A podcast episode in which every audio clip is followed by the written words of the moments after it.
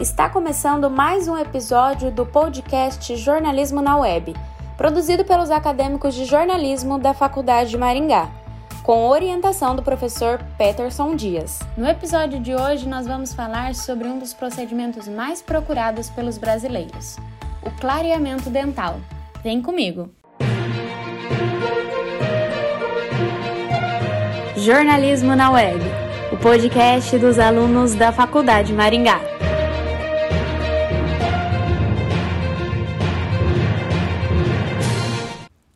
Odontologia estética é uma área cada vez mais procurada pelos brasileiros. De acordo com o Google Trends, os termos quanto custa em média um clareamento, gel de clareamento dental e como clarear os dentes são comuns no campo de buscas do navegador. O Conselho Federal de Odontologia, o CFO, aponta um crescimento de 30% na procura pelo procedimento no país.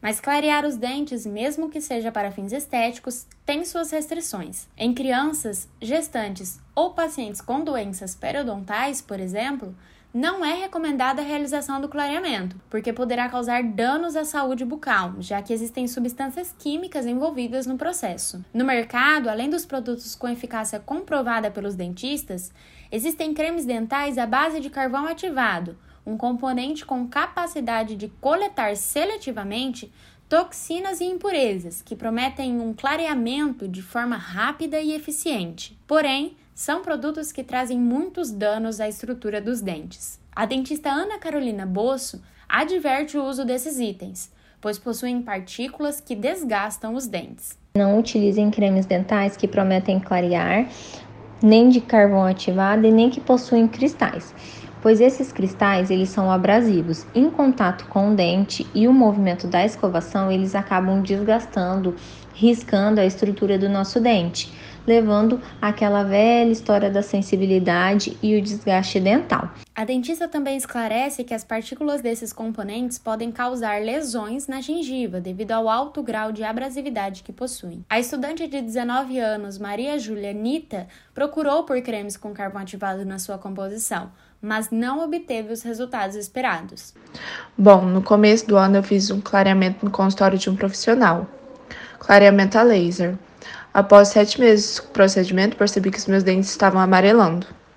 Sendo assim, eu resolvi testar as pastas de carvão ativado.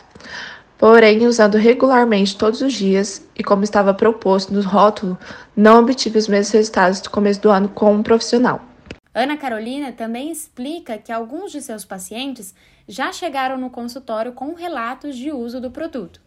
Mas que não obtiveram sucesso, compraram esses produtos via internet, via Mercado Livre, realizaram em suas casas, mas obtiveram é, muita sensibilidade e alguns até erosão na gengiva. Então, necrose ali, a gengiva ficou bem machucada, um dano difícil de se reverter.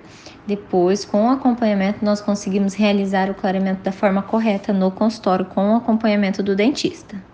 Os agentes clareadores geralmente possuem peróxido de carbamida e peróxido de hidrogênio, substâncias químicas responsáveis por clarear os dentes. Portanto, é necessário o acompanhamento de um profissional para não prejudicar a saúde dental. A dentista Ana Carolina Bosso não recomenda o uso de cremes dentais com cristais presentes em sua composição.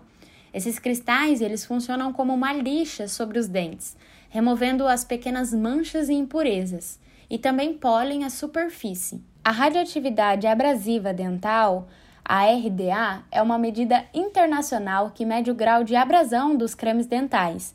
Baseada nessa medida, Ana Carolina diz quais são os recomendados para garantir uma boa saúde bucal. Eu sempre indico para os pacientes utilizarem cremes dentais com flúor e que possuem um RDA de 30 a 70. O que, que é o RDA? É a estrutura que protege o nosso dente.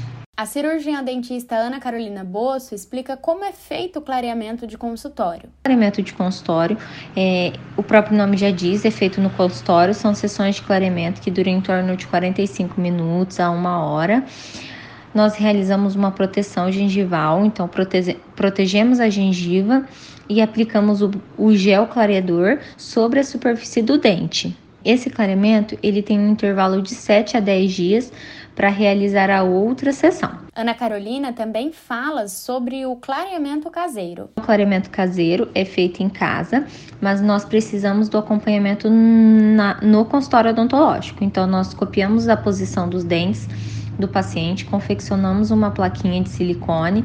Em sua residência, o paciente vai aplicar o gel da, da maneira que nós ensinamos e o gel fornecido pelo consultório, pelo dentista, para ele fazer em sua residência. Os dois clareamentos, eles têm um sucesso no final é, realizado da forma correta, com acompanhamento e as visitas regulares. A estudante de 21 anos, Beatriz Arenas, já realizou os dois tipos de clareamento e diz que o acompanhamento do profissional foi essencial para controlar a sensibilidade dos dentes.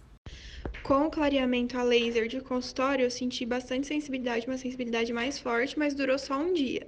Com o clareamento feito em casa, é, com gel, é, senti sensibilidade nos primeiros dias, mas uma sensibilidade mais moderada. É, eu controlei com o uso de, de creme dental específico, né, para sensibilidade. Eu usei o Colgate Sensitive Pro Alívio. E o acompanhamento com o dentista foi essencial, porque quem me, me indicou esse creme dental foi ele. Talvez eu não tivesse é, encontrado um tão bom sozinha. Quanto à durabilidade do procedimento, Ana Carolina explica que depende do cuidado do paciente. Maria Elvira Torsani para o jornalismo na web.